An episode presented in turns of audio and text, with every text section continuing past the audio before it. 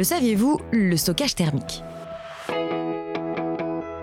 Vous connaissez tous les cumulus, vous savez ces ballons d'eau chaude cachés dans votre buanderie ou votre salle de bain. Les cumulus chauffent l'eau pendant les heures creuses quand elle coûte moins cher. Eh bien, il existe une version froide, glacée même. Ça s'appelle un accumulateur thermique statique, ATS.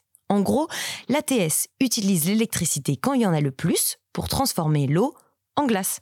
Il garde au froid cette glace et la fait fondre le moment voulu pour refroidir un bâtiment, par exemple. Imaginez, on est en plein été, il fait chaud, très chaud même, 35-40 degrés, mais dans vos bureaux, il ne fait pas trop chaud. Alors non, la clim ne tourne pas à plein régime.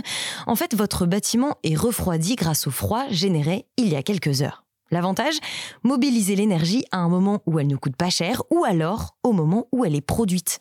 Par exemple, celle générée par les éoliennes ou les panneaux photovoltaïques. Alors non, vous n'aurez certainement pas un nouveau ballon d'eau dans votre salle de bain. Ça ne vous serait pas très utile. En revanche, les producteurs de lait, les centres commerciaux ou les bâtiments des grandes entreprises, eux, vont trouver dans l'ATS un moyen éco-responsable de faire des économies. L'accumulateur thermique statique évite les pics de consommation électrique.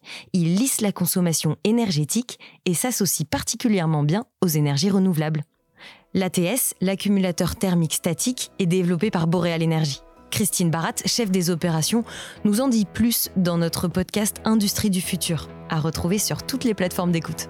Pour ne rien rater, abonnez-vous.